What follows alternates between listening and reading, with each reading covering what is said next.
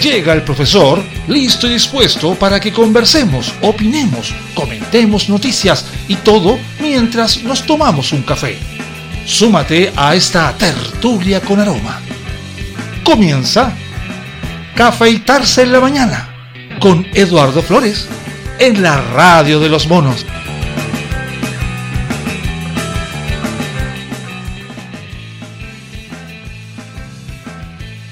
Hola, buenos días. Sí, aquí estamos en una mañana de octubre. Pero no estoy seguro. Ya no estoy seguro.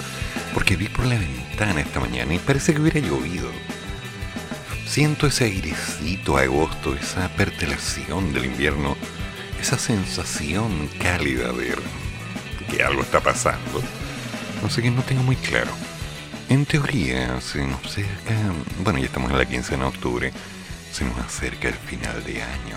O sea que en algún momento podría llegar a esperar que tal vez esta Navidad tenga un poquito de nieve. Pero el mundo es muy extraño. Y así es como lo estoy viendo esta madrugada de jueves. A ver, ¿qué es lo que está pasando aquí?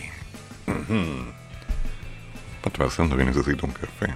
¿Por qué será esto? Todas las mañanas necesito un café. Bueno, mentira, a veces necesito dos. El Instituto Nacional de Derechos Humanos calificó como un fracaso del Estado en razón de la decisión del gobierno de decretar el estado de emergencia en dos provincias de la Araucanía y otras dos del Biobío. Es un fracaso del Estado y de la sociedad que se cometen asesinatos y otros hechos de violencia, que no se puede investigar, juzgar y condenar a los culpables, expuso la dirección del órgano en un comunicado a la tercera. Por lo demás, estimó que esta controvertida medida representa un fracaso que el Estado de Chile termine los hechos involucrando a las Fuerzas Armadas en funciones que debieran ser privativas de carabineros y de la PDI. ¿Ya? A juicio del Instituto Nacional de Derechos Humanos, el único camino para enfrentar la grave crisis que se vive en la macrozona sur es el diálogo. Por lo mismo, reafirmaron que la institución ha apoyado y apoya a los esfuerzos realizados en esa línea por el Centro Narsen para la Paz y las universidades. Así también lo que impulsó la Convención Constitucional que tienen la oportunidad histórica de establecer un nuevo pacto intercultural en el que se funde la paz y la justicia en el sur de Chile. Um, ya, ok. Pregunta, ¿alguien sabe si es que realmente alguien está disfrutando con este asunto de la ocupación? Porque yo creo que no. Para nada. Y por otro lado, tengo una duda conceptual. No me gusta la respuesta, no me gusta ni siquiera la pregunta. Pero, ¿estamos hablando de diálogo? Ok, yo insisto, tiene todo el sentido y tiene toda la base declarar que el diálogo es bueno, sobre todo porque no se va a dejar de lado. Y a lo práctico porque no se trató de dejar de lado durante años. Sin embargo, para conversar se necesitan dos. Y me temo que no se está llegando a un acuerdo. No, no estoy a favor del estado de sitio. No estoy a favor de esta presencia militar. Porque en realidad es como apagar un incendio con benzina y eso no es conveniente. Pero también es cierto que durante estos meses, y tal vez años, el tipo de comportamiento no ha apoyado lo más mínimo para que la gente se sienta bien allá. Y cuando le pregunto a varios conocidos, oye, ¿y qué pasa? ¿Están llegando algo? La respuesta es clara. Ya no queremos más. Entonces, ¿qué me queda a mí por opinar? Tal vez una buena idea, una buena intención. Un mira, yo creo que lo mejor sería llegar a un consenso en que habláramos. Chiquillos, el tema es desagradable. Pero a veces hay que apretar para poder llegar a hablar. Entonces, tratemos de evitar la violencia. Es sana. Nos vamos a sentir todos mucho mejor. Y espero que alguien me escuche.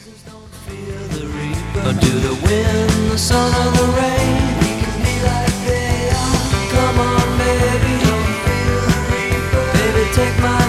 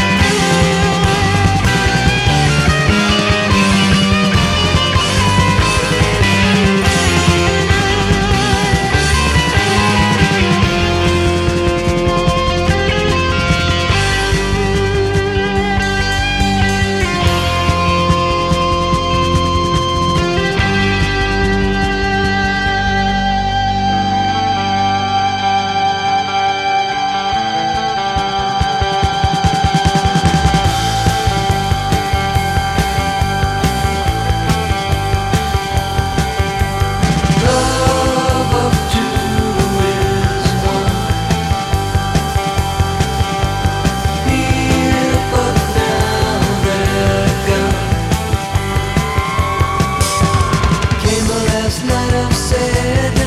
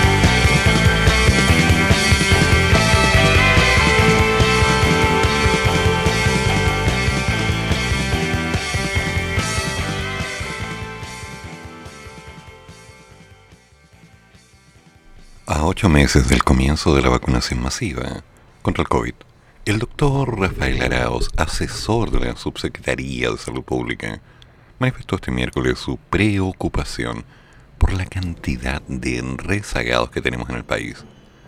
Estamos hablando de cerca de 1.2 millones de personas en la población objetivo que aún se está registrando. Creo que todavía hay un buen número de gente que por motivos distintos no se ha vacunado y va en algún momento tal vez a vacunar. Por lo tanto, no hemos llegado al techo.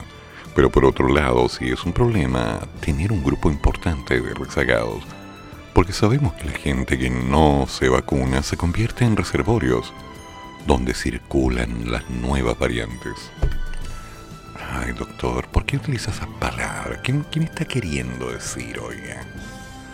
Y por consiguiente, van a ser responsables de que tengamos casos en las personas más vulnerables. Ya.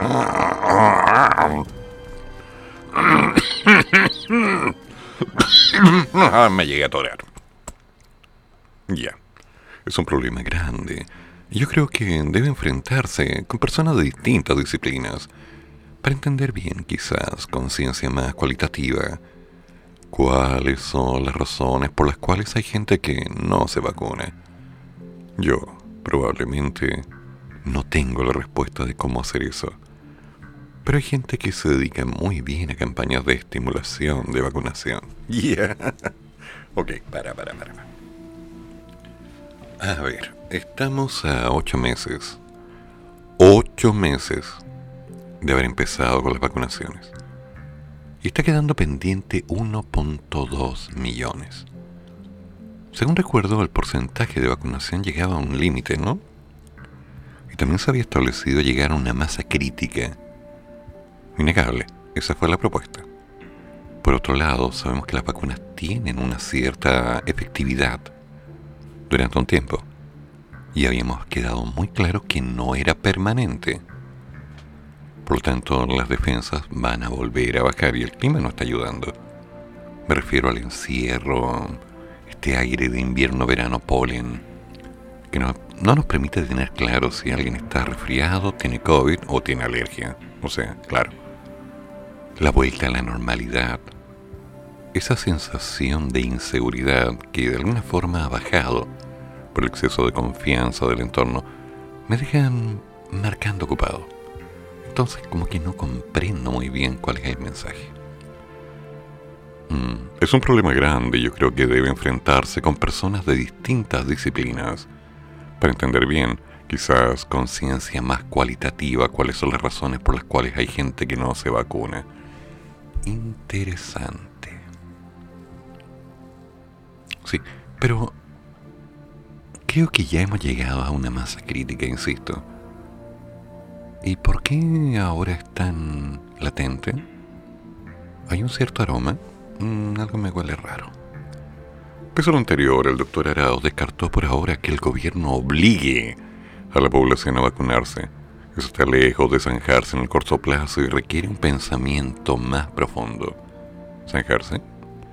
En ese sentido, el asesor del Ministerio de Salud reconoció que la obligatoriedad es un asunto difícil, porque cuando hay una vacuna aprobada para su uso de emergencia, es difícil obligar a alguien a recibirla, a diferencia de otras vacunas donde tenemos muy claros el balance de todos los riesgos y todos los beneficios. Eh, ¿Qué? Eh, no, no, para.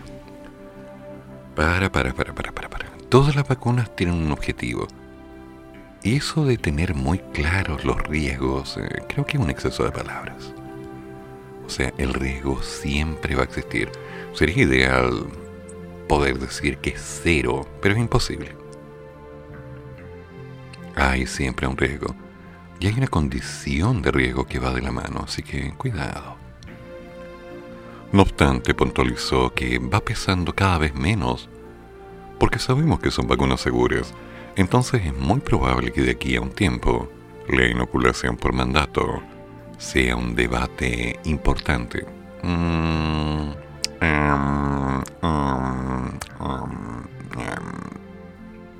Cuidado. Cuidado que esas palabras tomadas así hacen que la gente reaccione de una forma incómoda. Por otra parte, sobre la periodicidad de la vacuna contra este bicho, el experto señaló que hay hartos elementos para pensar que se justifica una vacunación anual a partir del próximo año, pero dudo que sea necesario hacer dos vacunaciones por año. Ah, o sea que algo que ya habíamos conversado, como el que las vacunas van a ser necesarias año a año, no era algo que era interpretable como una idea, es algo que va a ser. Mm, un poquito más claridad, a ver. Respecto a la fase actual de la crisis sanitaria, Arauz afirma que en Chile estamos en una etapa de repensar cómo estamos monitorizando la pandemia, cómo la entendemos y probablemente vamos a cambiar métricas que estamos acostumbrados a mirar, como a los casos. Ejemplo de ello señaló que el indicador fino que antes teníamos, que se reflejaba muy bien, es el número de hospitalizados y fallecidos. Probablemente ya está perdiendo un poco de ese valor, porque la vacunación está teniendo un efecto notable en reducir la gravedad de la enfermedad. El Ministerio de Salud informó esta mañana que en la última jornada se han registrado 766 casos nuevos de COVID, mientras que el total de pacientes en etapa activa de la enfermedad llegó a 5.339. Tuvimos cuatro decesos.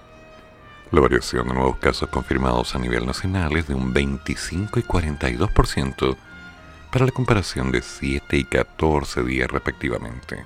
Mm. Finalmente, 369 personas están internadas en la unidad de cuidados intensivos, de las cuales 267 están conectados a ventilación mecánica. Ahora, quedan 331 camas desocupadas.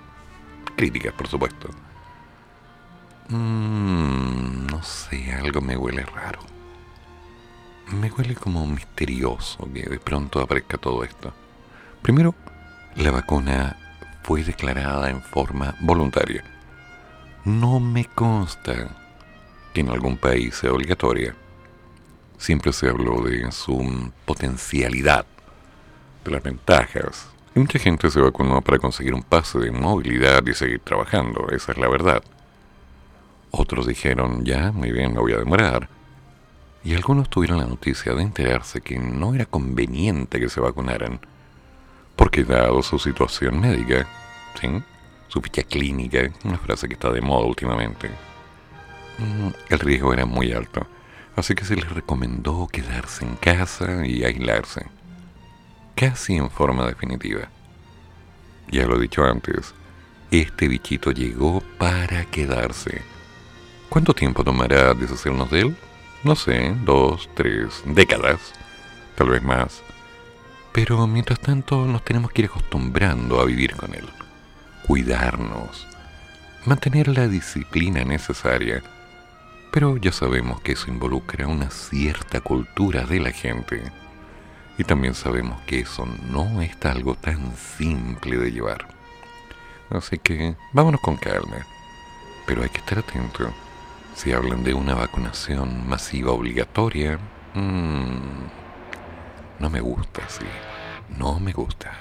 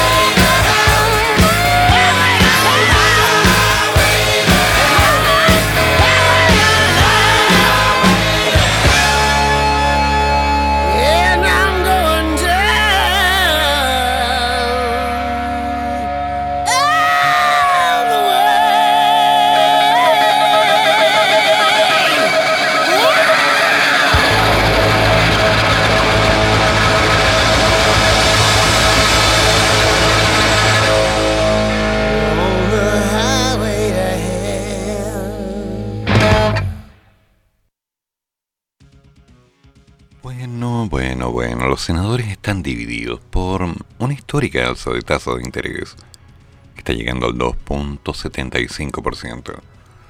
Mm. No estamos en tiempos de ajustes fiscales ni monetarios, dijo Carlos Montes. Mira que Ricardito Legos Weber destacó que el Banco Central busca mm, volver a anclar la inflación en niveles bajos. Mm, A ver. A nivel político, la histórica decisión del Banco Central de subir en 1.25 puntos la tasa de interés referencial, que pasará así del 1,5 al 2.75, en que ya es la mayor alza de este indicador en 20 años, ha generado opiniones diversas. Yo ahí estoy como atento, como que estoy un poco intrigado, porque ayer me llegó un dato por interno en la cual me dicen está prohibido ofrecer tasa fija para los hipotecarios. Solo se puede mm, ofrecer una tasa variable. Todo esto porque los costos de los fondos se fueron de nuevo más allá de las nubes. Entonces, mm, ¿qué? ¿No sabían? ¿Sí? Si quieres meterte a sacar una casa y empezar a hablar de un hipotecario, ya no te pueden ofrecer una tasa fija. Prohibido. No puedes. Y tienes que hacerte cargo. Es la cruda realidad. A ver. En la posición del senador Montes se puso orden de preocupación sobre la definición del ente emisor, alertando que las tasas más altas y menos gasto público que supone el ajustado presupuesto del 2022 generan un menor crecimiento para el próximo año. Esto afecta a la actividad de la economía. ¿En cómo se va a mover la economía el próximo año con estos dos efectos? No estamos en tiempos de ajustes fiscales ni monetarios. Por el contrario, el senador Ricardo Lagos Weber valoró la decisión del interrector. La inflación a quienes más afecta es a los más pobres, a los más vulnerables. Y por eso es que medidas como el alza de tasas de esta magnitud buscan volver a anclar la inflación en niveles bajos y evitar que siga aumentando. Ah. En la derecha, el senador y presidente de RN, Francisco Chaguán, teme que se esté materializando el escenario de una espiral inflacionario. Por lo mismo, el llamado es a apuntar a políticas que estén ajenas a las olas del populismo, como el cuarto retiro. Mira, el tiro aprovechando de poner sus comerciales, ¿no? Mm. El central tomó la decisión de elevar la denominada tasa de política monetaria, el TPM, por unanimidad de los miembros de su consejo, cuando no ha pasado ni siquiera una semana desde que se conociera el fallo del índice de precios al consumo, IPC, de septiembre, que subió hasta el 1.2%, claramente el mayor registro desde el 2008. La evolución del escenario macroeconómico ha, aumentado los riesgos para la convergencia de la inflación a la meta del 3%. Mm, no me gusta cómo suena eso, no me gusta. Porque por un lado tenemos la esperanza de que las cosas estarían normalizándose. Y hay gente que puede decir, oye, pero no, si es que tienen que parar la inflación de alguna manera. Es muy distinto decir, mira, esto lo estamos haciendo para parar la inflación. Y otra es que te expliquen el cómo esto estaría parando la inflación. ¿Ok? Porque, por ejemplo, para que lo tengan claro, yo estoy haciendo esto para terminar el hambre en el mundo. Y lo declaro, ¿eh? Lo declaro públicamente. Ahora, el cómo esto va a parar el hambre en el mundo, no tengo ni la menor idea. Pero puedo declarar que esto lo hago para parar el hambre en el mundo y terminar contra la injusticia. Mira, ¿eh? si me pongo la capa y voy volando por el cielo, mira, voy volando así. ¿Ves esa cosa que va volando? Ese soy yo. Mira, ahí voy. Entonces, salúdame. Hola. Ese tipo de cosas son tanto extrañas. Entonces sería bueno aclararlas. ¿Les parece? Nos vamos a sentir un poquito más acompañados. ピピピピピ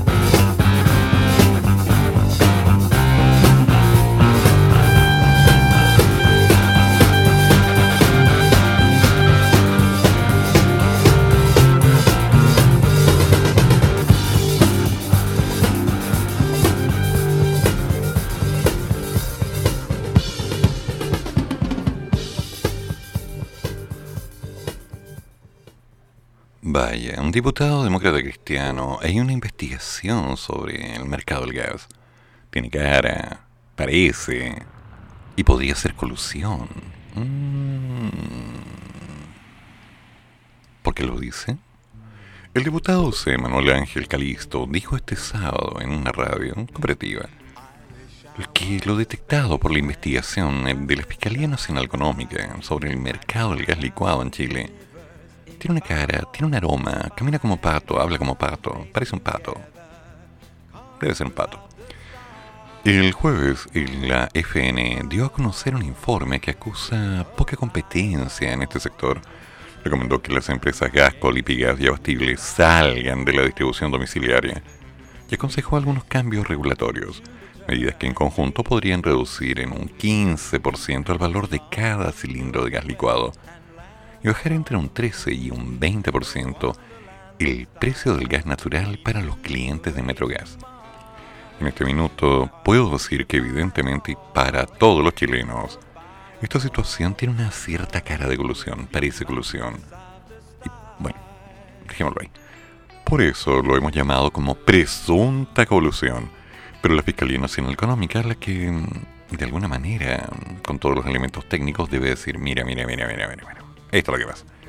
El parlamentario criticó el manejo del Estado en esta materia. Ya. Pues el único lugar de Chile donde hay cierta regulación respecto del valor del precio del gas es en Magallanes. Pero en gran parte del país este elemento que es fundamental no está sujeto a ningún tipo de regulación. ¿Cómo que ninguno? ¿En serio? ¿Está al azar?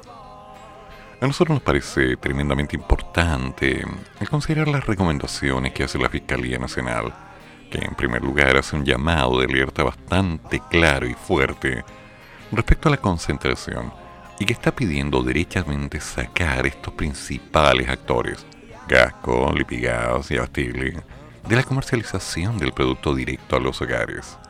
En segundo lugar, la FNE señala que el mercado del gas no está funcionando correctamente por lo tanto, aquí debe haber un rol por parte del Estado en la regulación de este elemento. La familia chilena está gastando entre un 13 y un 19% de sus ingresos solo en gas. Entonces, no estamos hablando de lujos, sino de un elemento de primera necesidad. A su juicio, el Estado debe regular respecto a poner un rango de precio, tal como existe en luz y el agua. Hoy las luz eléctrica, por cierto. Nos falta que nos corre la luz del sol, pero no, no, mejor ya, ya, salgamos de ahí, no doy ideas. Hoy las empresas eléctricas y de agua potable no pueden poner el precio que ellas quieran. Porque si usted lo deja a criterio del sector privado, el sector privado siempre va a abogar por distintas razones para justificar el alza de los precios. Evidentemente, un elemento tan importante como este no puede quedar a un criterio subjetivo y personal, obviamente. Calisto valoró el anuncio que el Ejecutivo presentará próximamente acerca de un proyecto de la ley para mejorar la regulación de este sector y fortalecer que la competencia sea un poquito más clara en beneficio de los consumidores el ministro de Energía y Minería, Juan Carlos Llobet, dijo que ellos iban a avanzar en las recomendaciones que presentó la Fiscalía Nacional Económica y principalmente en lo que se refiere a abrir el mercado, que al parecer es la clave. El parlamentario aseguró que se debe permitir que los 6.500 proveedores de gas que le compran a Gasco, Lipigas y Abastible y que venden con sus marcas deben tener un mayor grado de libertad para poder invertir y participar de manera más amplia en este negocio. Bueno, vamos a tener que ver con calma porque los trabajadores están pidiendo que NAP entre al mercado de distribuciones de gas. ¿Sí? Se está discutiendo esa posibilidad porque es demasiado disparejo el concepto de precios como no tenemos una claridad respecto a qué va a pasar y el cómo va a pasar, al por qué hay tanta disparidad, tan poca claridad de concepto, bueno, el bolsillo tiene que ser claro. Oye, se acabó el gas. Sorry, hay que comprar. Es que está caro, que no queda otra. ¿Les parece conocido? Sí. El Sindicato de Trabajadores de la Refinería Biobío de la Empresa Nacional del Petróleo pidió que el estatal ingrese al negocio de la distribución de gas licuado y natural de uso domiciliario tras el demoledor informe de la Fiscalía Nacional Económica que planteó apartar a importantes actores del mismo. La investigación de la FNE, conocida la semana pasada, recomendó prohibir que Gasco, Abastible y Liquigas participen en la distribución de gas licuado a los consumidores y propuso una serie de cambios regulatorios a este negocio. A juicio de Iván Montes, presidente del sindicato, existe un sistema de colusiones en los precios del gas. Y para nosotros esto es grave, porque de alguna forma, históricamente, estamos participando en el mercado. Y bueno, por muchas décadas hemos ido perdiendo este mercado. Por ello es que se hace muy importante establecer que para buscar una solución a los precios en favor de la gente, la ENAP entre al negocio de la distribución en forma directa. La misma fiscalía establece que hay un problema con estos actores. Por lo tanto, un actor central que debería tener potencia en la obra es el Estado. ENAP se la puede y debe prepararse. Mm. Bueno, es un pequeño problemita que hay que empezar a regular. Me pregunto, ¿qué alternativas tenemos? Ciertamente es una pregunta que me ha dado vueltas en la cabeza de que tenía 5 o 6 años. Y les comento, han pasado más de 40, casi 50 años. Y esa pregunta aún no tiene respuesta. Pero cuando la hice me miraron feo. Y me miraron harto feo, por cierto. Me dijeron, ¡cállate! Y no me callé. Pero...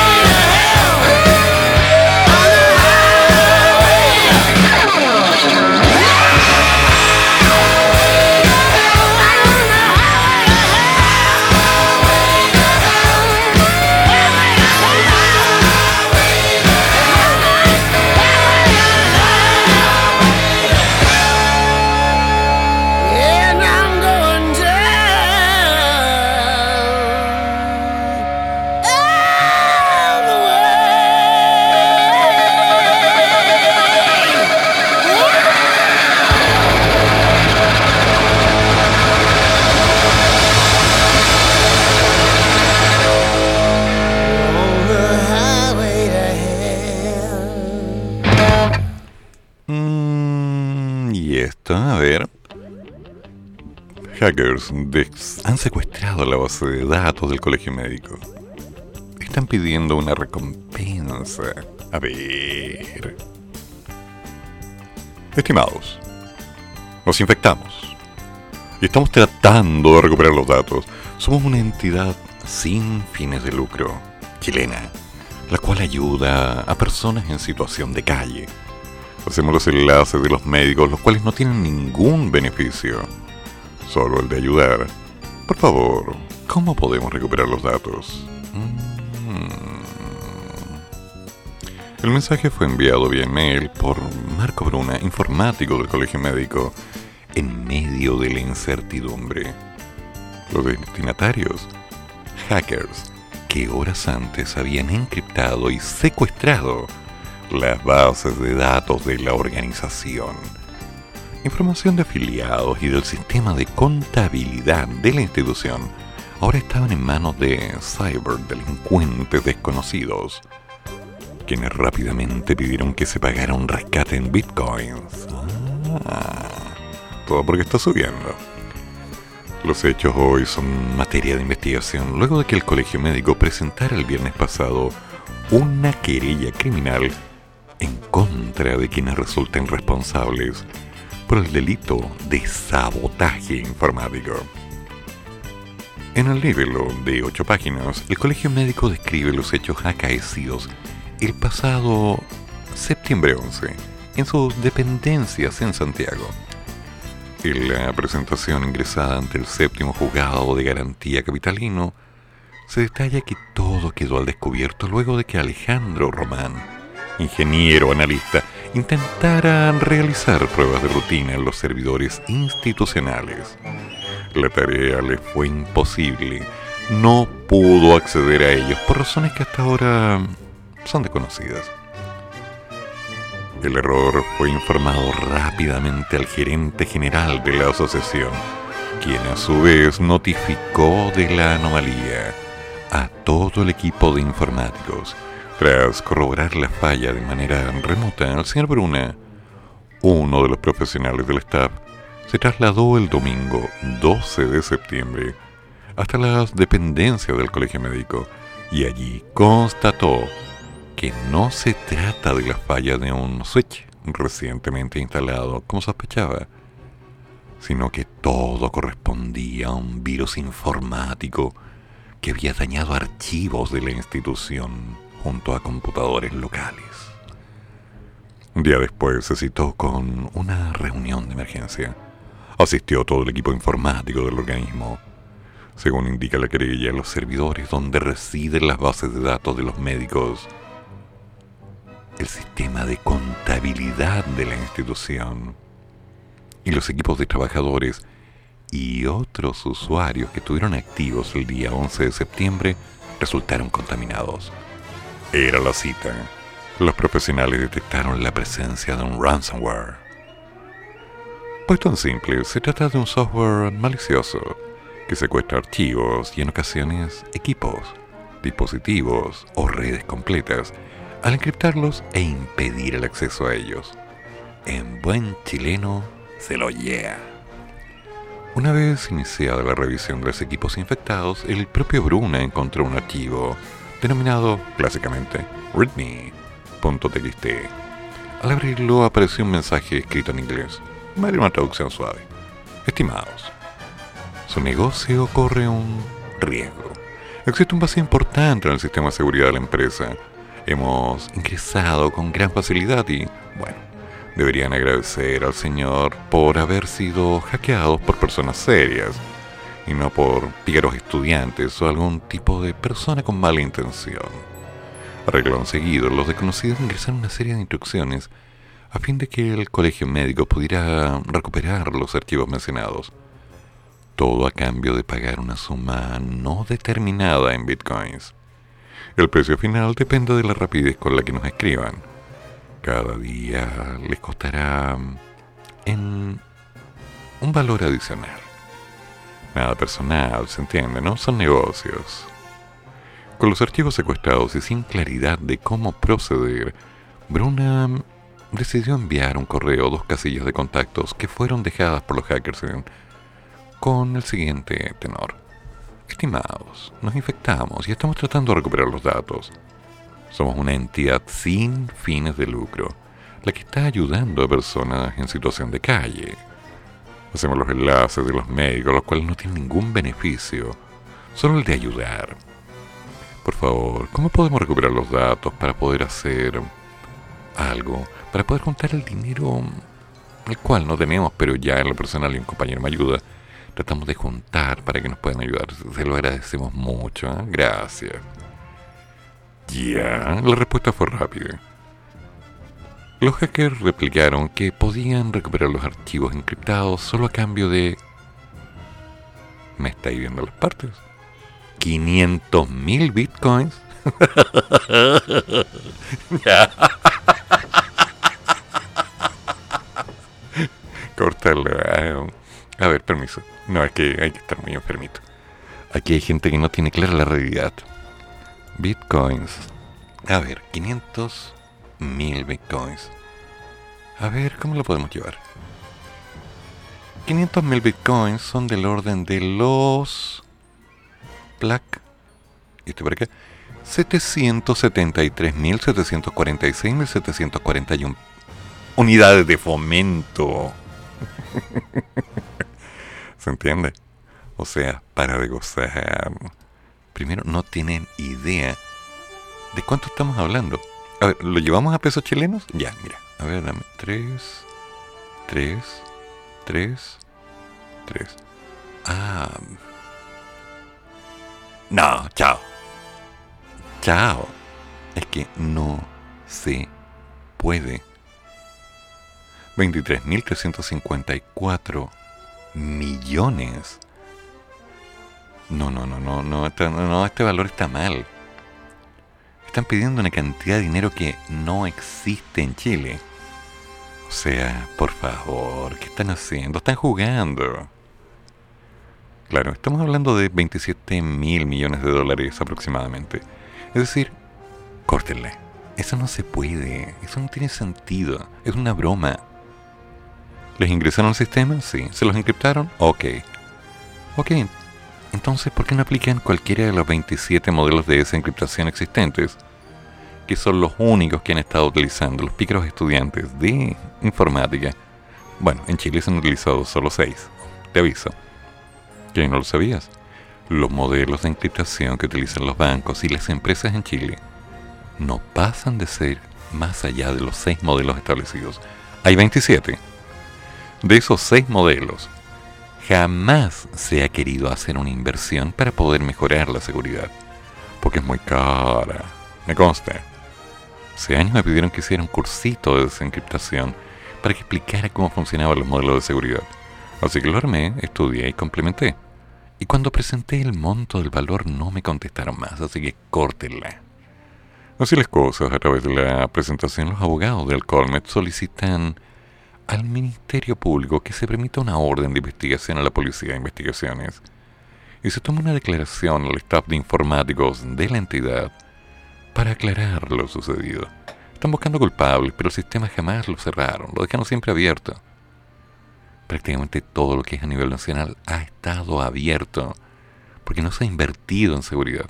No importa cuántas veces me vengan a decir que esto es falso, porque no es así. Lo vi en la Universidad de Santiago hace muchos años, cuando me quedó en evidencia que cualquier persona, cualquier estudiante modificando unos cuantos códigos podía ingresar a donde quisiera. Ahora, que no hubiera maldad es tema aparte. Porque uno decía, ya, si nos metemos en eso va a ser un problema para todos. Chao, no se hacía. Requerido por la unidad de investigación de la radio Bio Bio, el abogado representante del colegio médico, Adelia Mezzarani, aclaró que los archivos no contenían información personal sensible de los afiliados. ¿Será cierto? ¿Será verdad? Además detalló que algunos de los datos ya han podido ser recuperados y restaurados con información y herramientas de la entidad. Ya. El avance de la indagatoria ahora está en manos de la Fiscalía. Entonces estas tiernas criaturas entraron al sistema, contaminaron datos, hicieron una corrupción en base a un algoritmo clásico y les dijeron una mala broma. Aprendamos el concepto. Lo primero, si no se invierte en seguridad, las consecuencias para deshacer las malas acciones de algunos pícaros puede terminar siendo inadecuada. Ah, pero alguien dijo, tengo una duda, esto no puede ser. ¿De qué me estás hablando? Si es como, no, eh, está mal eso. ¿Cómo tanto dinero? Que no puede ser. ¿Qué, qué onda con el Bitcoin? A ver, te lo voy a explicar de otra forma. A ver, a ver. Sí, vamos a dejar un Bitcoin. Un Bitcoin, en este momento, en Chile, tiene un valor de, para que lo tengas claro, 46 millones 709.229 pesos. Sí, 46 millones. Ahora, si lo llevamos a la historia, recuerda que en algún momento se podían comprar por 2 o 3 mil pesos, a principios del 2010.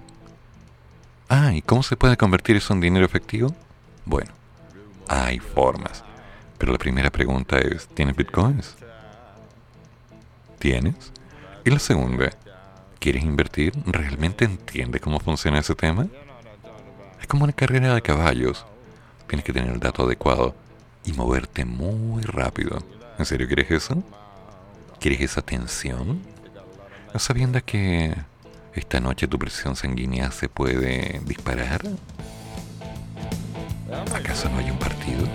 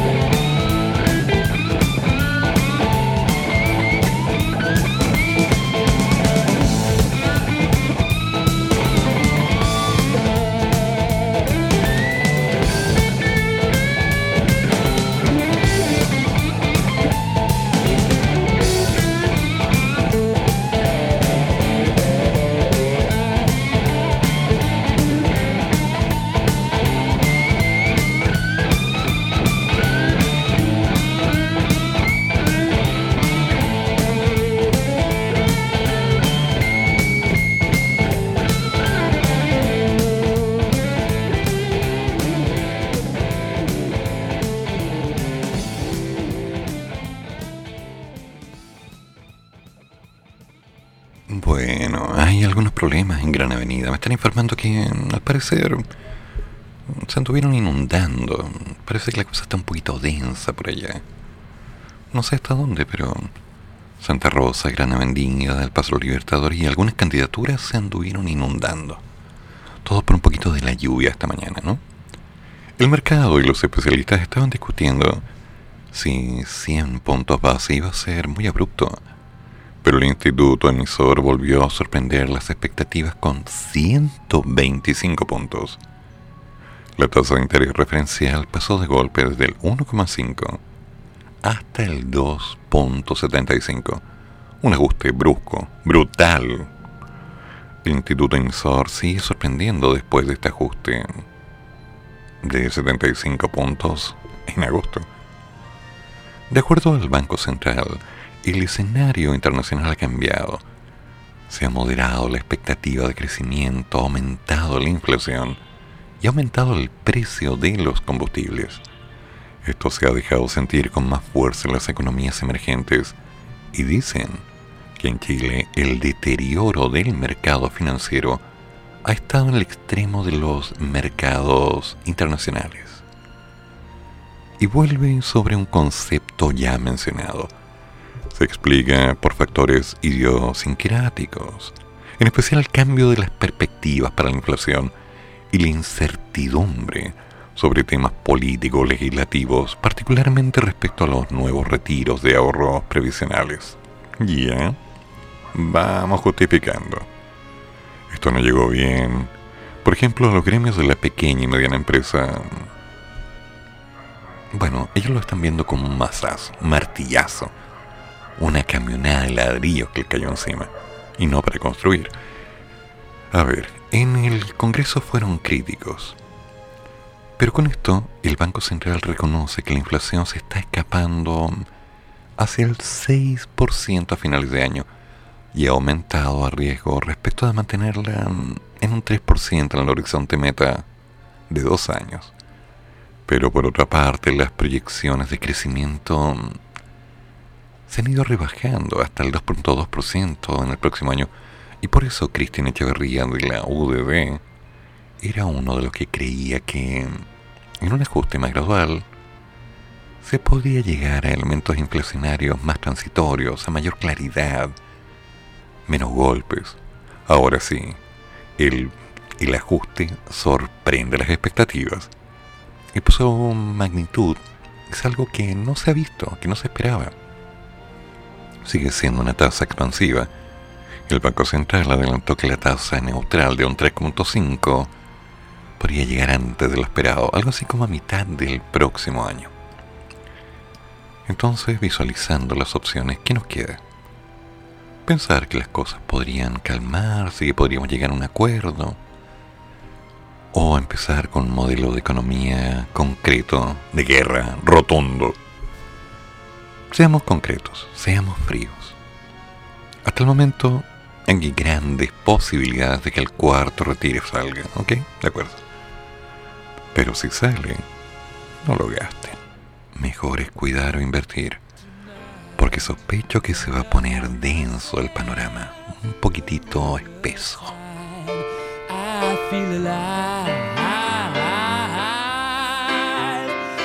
I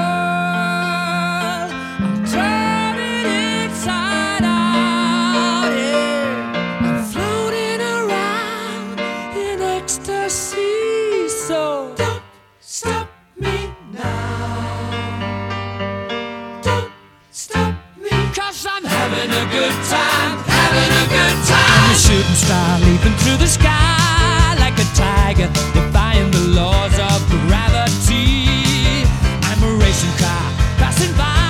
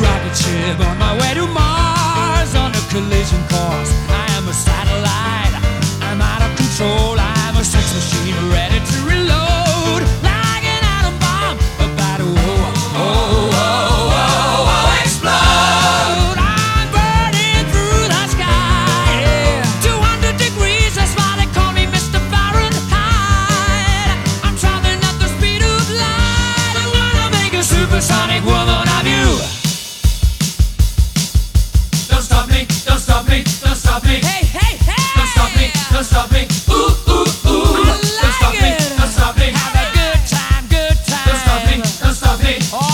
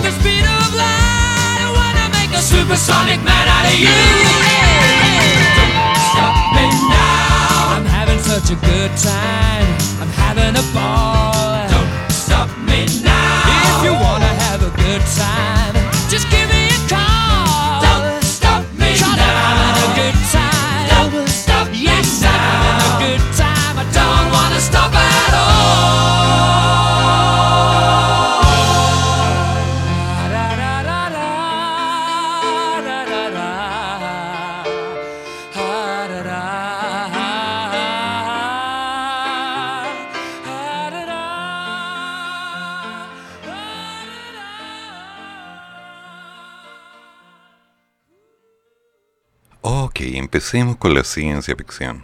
No es malo, no sé si están siguiendo Fundación de Mob. Ah, por cierto, es una buena serie, buena música, buena fotografía. No tiene nada que ver con los libros de Fundación de Asimov, pero bueno, se llama Fundación de Asimov, ok. ¿Cuándo terminará la pandemia? Los expertos proyectan el momento en que el COVID podría convertirse en una endemia. ¿Cómo que no se ha escuchado nada? Solo música, pero si estoy conectado, estoy en stream. A ver. Déjeme revisar. Me avisan que no se está escuchando solo música. ¿Qué pasó? ¿Qué pasó? Porque estoy emitiendo, tengo stream time, tengo una grabación. A ver, a ver, a ver. A ver. ¿Qué onda? Estoy emitiendo directamente, estoy en el canal. Oye, esto es raro. Mm, voy a tener que preguntar. Dame un segundo. Ta ta ta tan.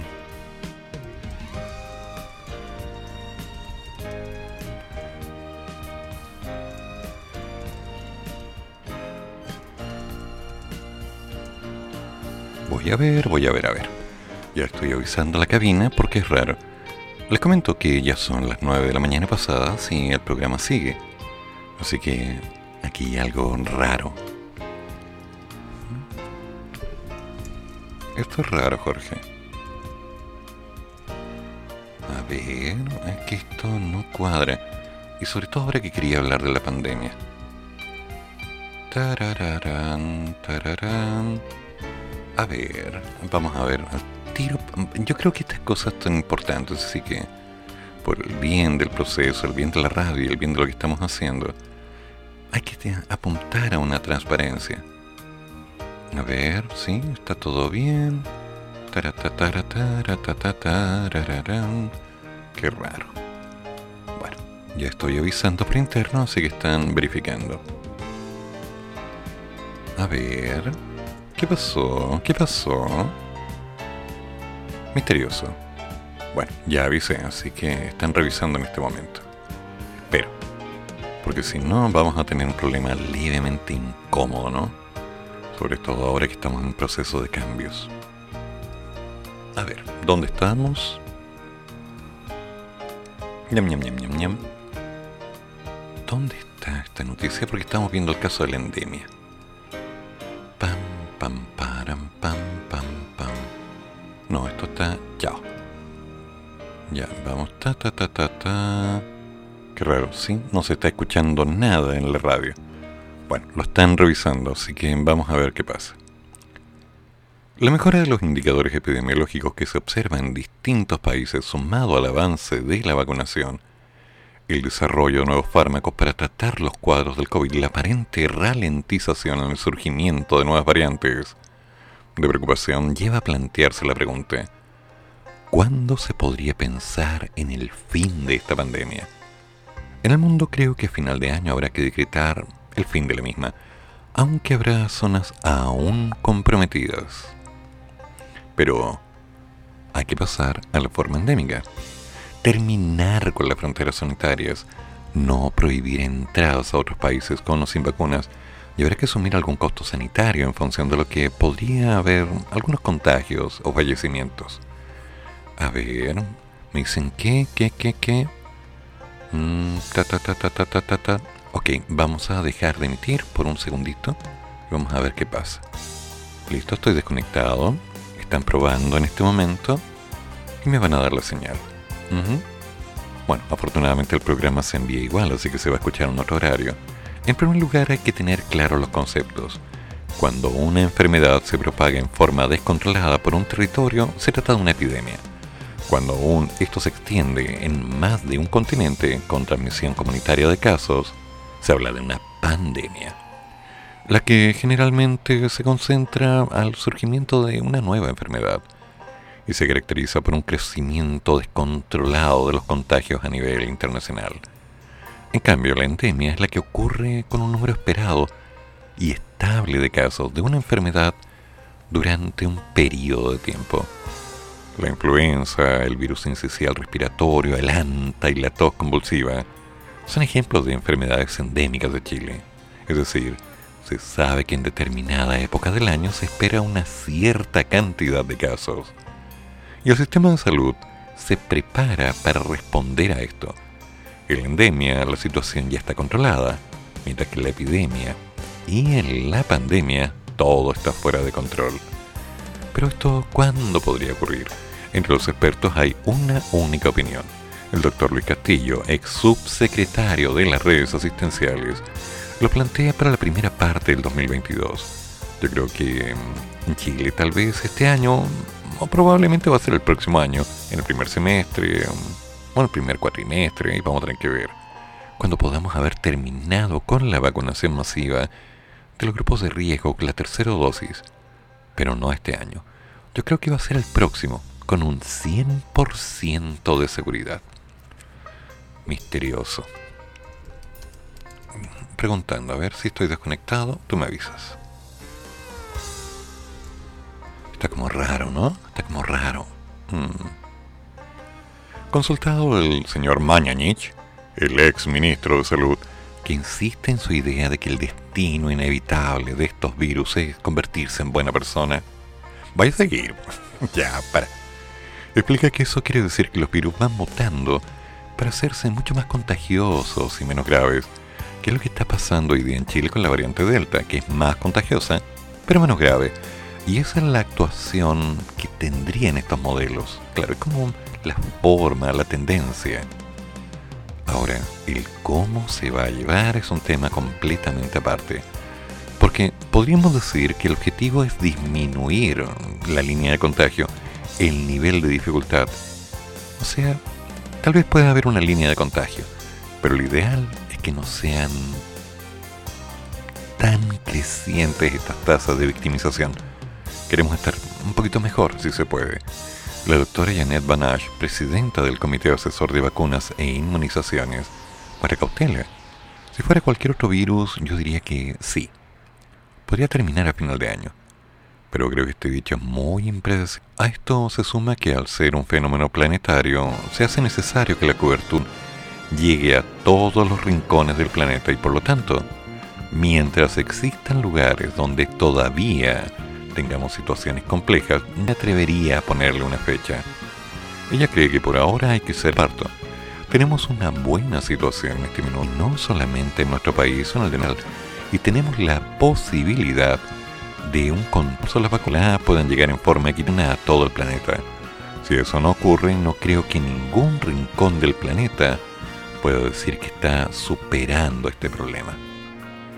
Mm, Vaya, qué extraño. Me dicen que se escucha la voz de Telo y se escucha doble. Mm, esto es raro. A ver. Voy a avisarle, mi querido amigo. Te lo damos. A ver cómo va. Ta ta ta tan. Para pa pam, para pa para pa param, para pa para pa param. A ver, ¿dónde está Monos con navaja punto celeste café, café? Que la única forma de poder validarnos es haciendo una comparación. Ok, estas cosas pasan en la red. A ver. A ver. Amigo, ¿está usted ahí? Cuénteme su... Ah, esos son los Rollings. Mm, doble por el retorno. A ver. Ya. Está al aire. ¿Está escuchando los Rollings? Veamos. A ver. Taratatam, tararara. Me encantan los Rollings. Ahora que sacaron el tema de Brown Sugar, para evitar ese problemita de dobles interpretaciones, ok. Pero los Rollings son los Rollings, siempre van a estar ahí. A ver, ¿qué pasó? Eh, Bueno, estas son las cosas que pasan en la radio, es algo que está en vivo, ¿eh? Que claro, aquí no se ha hecho nada forzado, estamos saliendo tal cual. Tal vez tengamos un problema técnico, tal vez sea uno de los grandes misterios. Dice que iba a quitar el streaming de... una prueba de sonido acá en Radio Monos con Navaja. Vaya, prueba de sonido en este momento ¿qué le parece? para que usted, usted que está escuchando esta señal, tenga claro que el cafeitarse la mañana está por el momento abajo, mientras suenan los Rolling Stones Yeah. en este momento, en esta prueba de sonido. Vaya, vaya, ¿quién lo habría pensado? O sea que los Rollings están sonando, los Rollings le están dando el calor, pero queda en evidencia, por favor, que es un pequeño problema técnico, un problema de conexión que pasó. Son esos detalles incómodos que nos marcan el día y dicen, oh, qué lata. Pero la vida sigue, así que por favor, que nadie se asuste. Las cosas se van a ir arreglando minuto a minuto. Y por supuesto, ya encontraremos la mejor solución como tiene que ser.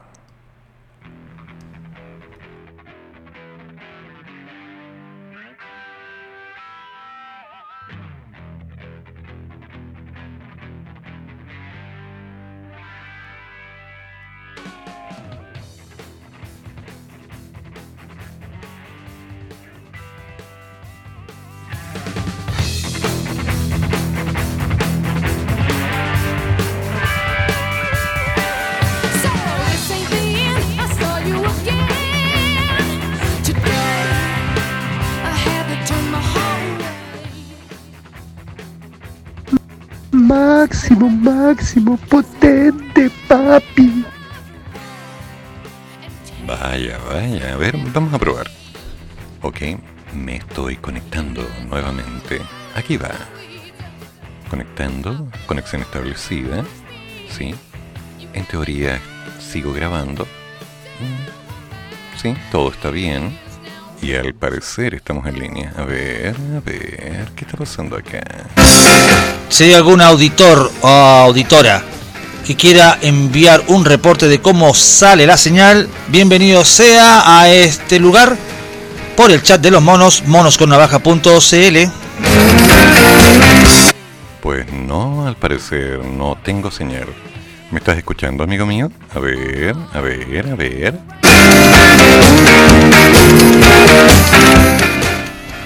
Gracias por estar en sintonía en esta prueba de señal. Y continuamos con nuestra transmisión y programación musical normal. Ah, ¿quién lo habría pensado? Bueno, al parecer estoy al aire. Eso explicaría la sensación de frío en mi espalda, ¿no? Wow, ¿por qué me pasan estas cosas a mí?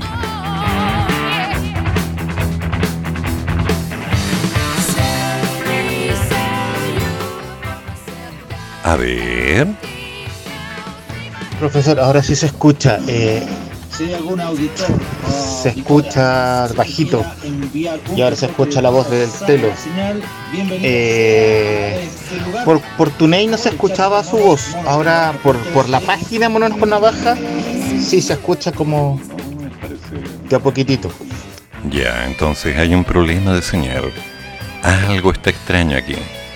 Dicen que por tu se escucha normal profe. Hola, ¿cómo están? ¿Será un problema de señal? ¿Será acaso un misterio?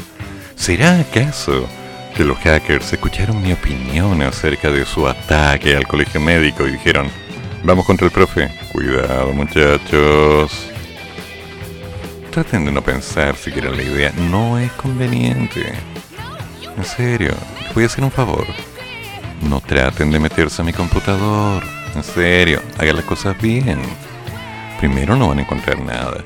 Y segundo, les voy comentando como para que nos pongamos de acuerdo. No es buena idea. No es buena idea. Vámonos un pasito, lento, lento. Estas cosas se hacen bien o no se hacen. No, Jorge. Ahora sí. Buenos días, profesor. Aquí estamos con Alex. ¿Cómo estás, Alex? ¿Cómo está la lluvia en Santiago? Sí, pues primera vez que ves llover así más consciente o no?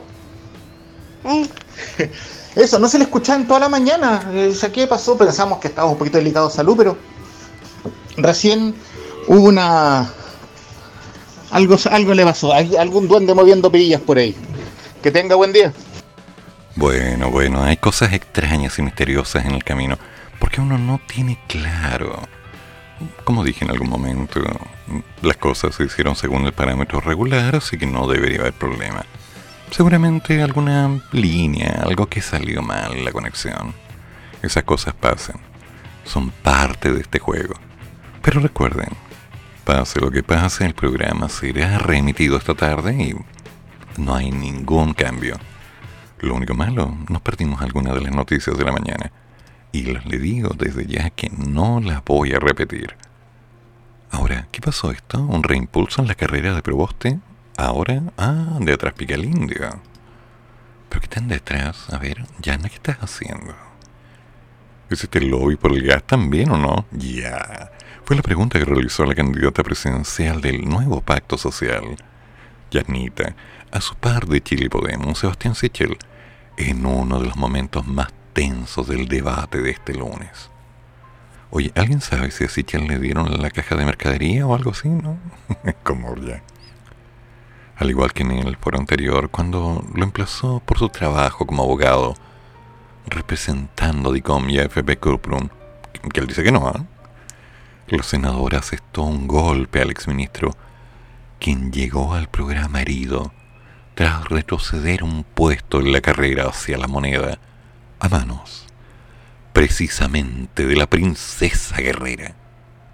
No, no, no, no, no le puse mucho si no le da tampoco.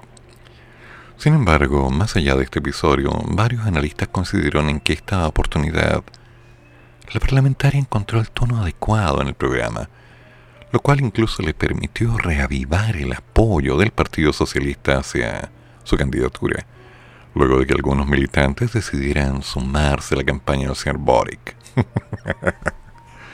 ay, ay, ay, ¿qué está haciendo? Por ejemplo, el director de Criteria Research, Cristian Valdivieso, comentó al Mercurio que creo que es una de las grandes ganadoras de esta oportunidad. No necesariamente porque lo haya hecho tan bien, pero sí porque logró encontrar el tono y el foco en los términos de manejar una ecualización entre lo emocional y lo institucional. Su foco, Sichel, y claramente ella, a diferencia del primer debate, fue en picada en contra de él, entendiendo que ahí estaba su oportunidad. Creo que estratégicamente entendió que su problema no era Boric, sino a bien desarmar la posibilidad de Sichel, que estos votos fueran a una opción más pragmática para enfrentar a la izquierda, y lo logró. La misma opinión planteó el sociólogo y director del Data Influye, Axel Callis, quien señaló a algunas radios que mejoró mucho Proboste con respecto a su performance del debate anterior. Creo que avanzó a algunos lugares. Y vi a Sichel en una noche mala, muy mala, descontrolado, saliéndose de sus casillas. De hecho, este martes los diputados y senadores reafirmaron su respaldo a Yasnita, ocasión en la cual felicitaron por su participación a la dama. Un ejemplo, Isabel Allende destacó que dio clase de cómo se puede dar muestras de compromiso, de convicciones profundas. En ese sentido nos sentimos representados. Mmm, está hablando desde la casa de los espíritus. ¿Por qué será que las cosas se van dando de esa forma, digo yo? Como que todos dicen, mira, este es el momento, yo tengo que mostrarme para que me vean, que me sientan, y estoy participando, que formo parte de este tema. Curioso, ¿eh? Curioso. Casi interesante. Ah, pero mira. me acabo de dar cuenta de un detalle. Jorge, gracias por avisarme. Me es bueno saber que no estaba en línea. Pero ¿por qué nadie más me avisó? A ver, ¿qué pasó? A ver. Claro, yo escucho el programa. Oye, qué feo. Qué fea la actitud. Qué feo. Ah. Pero ¿cómo me hacen eso? Las palabras de la ex hija, perdón, de la hija del ex presidente fueron celebradas en el entorno de Proboste luego de la decisión de su sobrina, la diputada Maya Fernández, de sumarse a la campaña de Boric. Vaya. Sobre este tema, la legisladora recalcó que institucionalmente estamos aquí como Partido Socialista. ¿En serio? ¿Ya? Sí, hay que explotar esto. Pero con música, con música.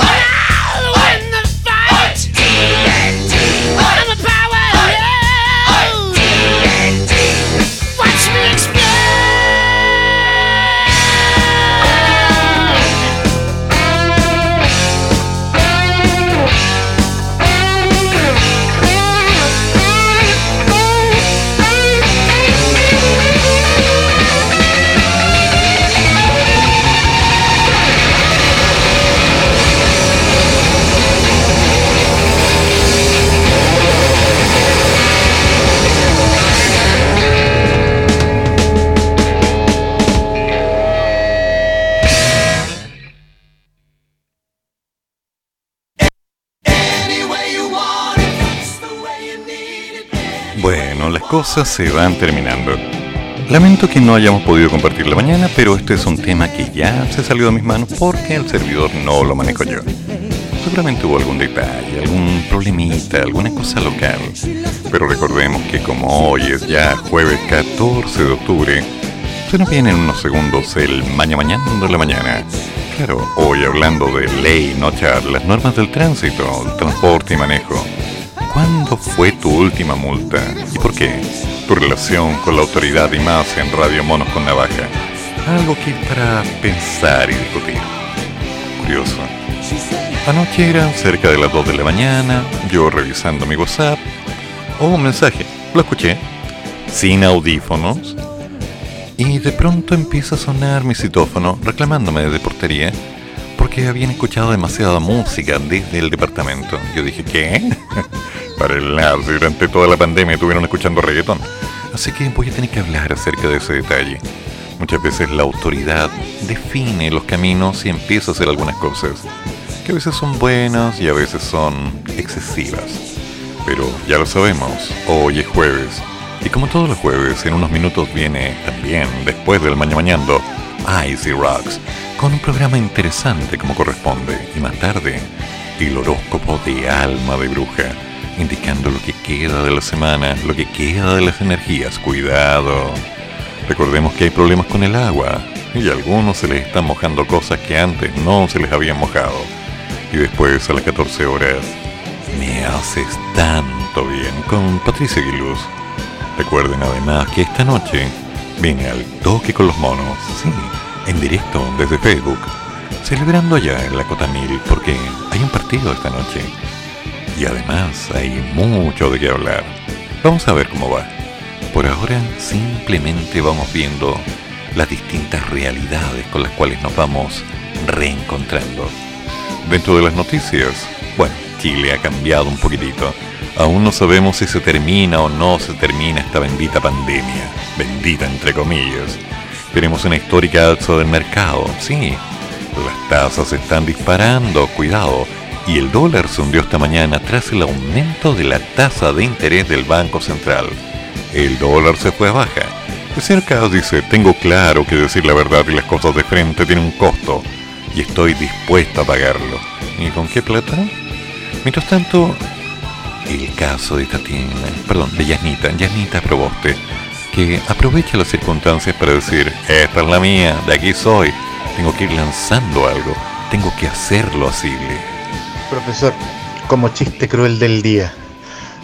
Como sabemos, hoy día Chile juega Chile-Venezuela con, con cuánto se llama, con Venezuela por, el- por las elecciones para, para el Mundial de Qatar, creo que. Así que como dijo por ahí alguien en la radio, hagan los pedidos tempranos porque si no, no va a haber repartidores de pedidos ya. Es chiste cruel. Oye, sí, queda la pregunta cruel. ¿Y habrá algún beat en la noche? ¿Algún algo? Mm, tengo que ver cómo arreglo eso. Porque no estoy en situación de quedarme en la calle, hay que hacer el programa en la mañana. ¿Y qué pasa si no tenemos señal? Ah, no importa. Adel vuelve. Bien, esto no me lo pierdo. Increíble esta mujer, me encanta Adel. Esa pasión. Pero vamos haciendo magia. Mientras tanto, cuidado. Tengamos cuidado que el día no ha terminado y aún queda mucho por hacer. Pórtense bien, cómanse la comida, háganle caso a la mamá, no se ensucien la ropita porque, bueno, el gas está muy caro. Hasta mañana, que tengan buen día. Pórtense bien, chao.